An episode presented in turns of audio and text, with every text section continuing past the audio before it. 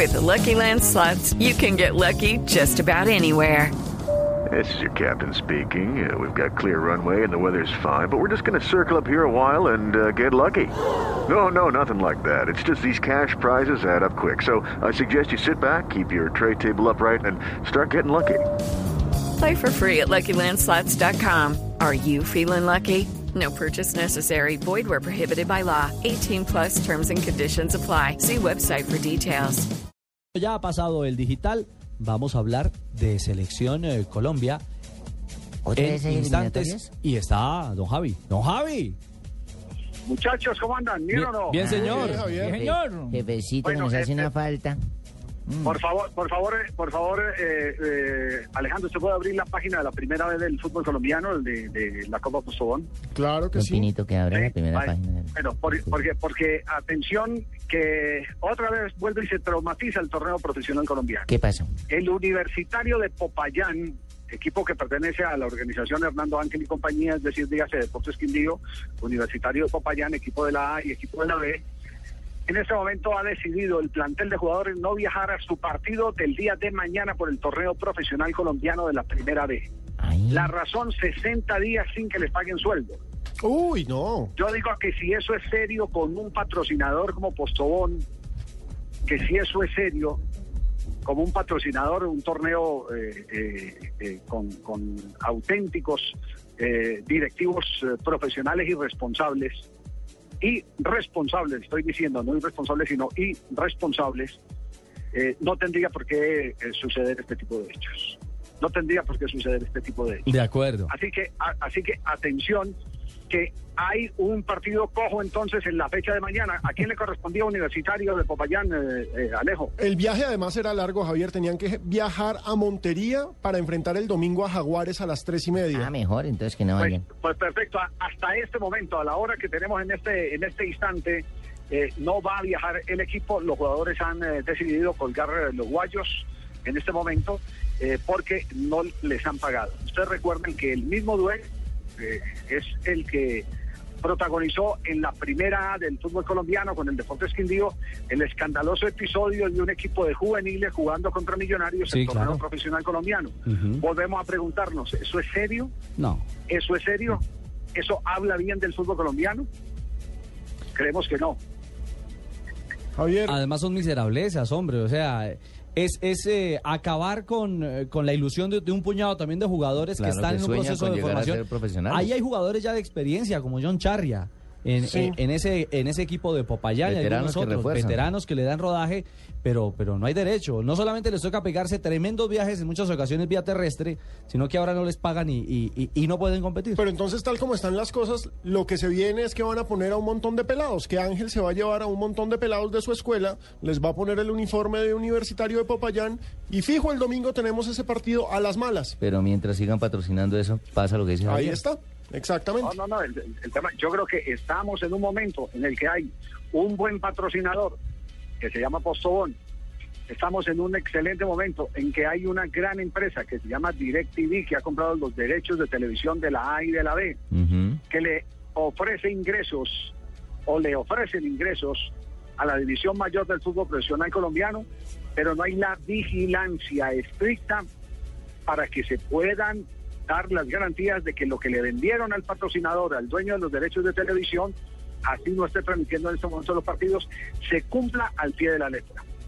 Esa es la falta de seriedad con la que, con la que preferiblemente uno tiene que reflexionar. ¿Vale la pena tener una primera B en esas condiciones? Claro, Javier. Vale la pena y que sean tantos equipos, háganlo entre ocho si quieren. Sí, más poquitos. Sí, menos menos cantidad y mayor calidad, pero pero acabar con esa alcahuetería, pues, de, de- además de permitir que alguien tenga equipo en la A y en la B. Por supuesto, generar ahí un todo un feudalismo en, el- en la división A y B del fútbol colombiano. Pero además, Javier, porque es que perratean el producto. Es que si va a tener dos equipos en la A y en la B, téngalos bien, pero es que a los dos los tiene jodidos porque Quindío está peor. Por eso los emiratíes son los más tesos de todos. La ley les permite tener cinco mujeres, pero el Estado les ayuda hasta cuando tienen una. Cuando ya tienen la segunda es porque la tienen con qué sostenerla. Claro. Y eso perjudica a los patrocinadores también, su imagen se empieza a decaer. Eh, tuve la oportunidad ahorita de hablar con John Charria, no, no prefirió no salir al aire. y me cuenta que era que el viaje era en bus hasta Montería. Y les deben dos meses, efectivamente dos meses y cinco días. ¿Desde Popayán? Entonces, desde Popayán hasta Montería. Son por lo menos unas 24, creo yo. 26 horas, la vuelta tan 26, brava que bueno. tienen que dar. Entonces dice que eh, pues es, eh, ellos se pararon en la raya, efectivamente, como cuenta Javier, y, y han dicho que no van a jugar si no solucionan, no hay un acuerdo de pago, por lo menos el partido es el domingo. Entonces dice que prefiere guardar la distancia porque en este momento están eh, negociando justamente qué solución le van a dar, qué luz verde va a haber. Obviamente será dinero para ver si pueden jugar o no Yo es el creo que- compromiso. yo creo que el fútbol, el fútbol colombiano se merece un sedazo. Y les voy a anticipar otra noticia en este momento. Eh, podría el de mañana en el clásico Chico Patriotas ser el último partido del Pulpo González en el fútbol colombiano. ¿También se aburrió? No, también tampoco le pagan. Por eso. Y lo otro y lo otro es que no le han pagado a los dueños de los derechos deportivos a quienes tenían que mm, consignarles el dinero correspondiente al préstamo de los servicios del jugador. ¿Se le siguen escondiendo? Usted, usted- sí, se siguen escondiendo. ¿Quién es el quién es el propietario o, o- o la cabeza visible de Patriotas? De? Patriotas, ¿quién es? La familia Cadena, la familia que mandó a la B y que casi quiebra el Atlético Bucaramanga.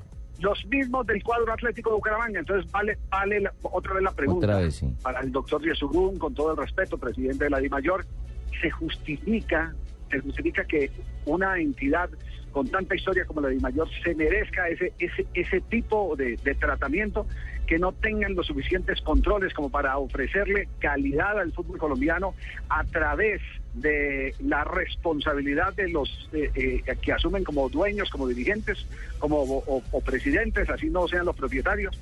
Por Dios.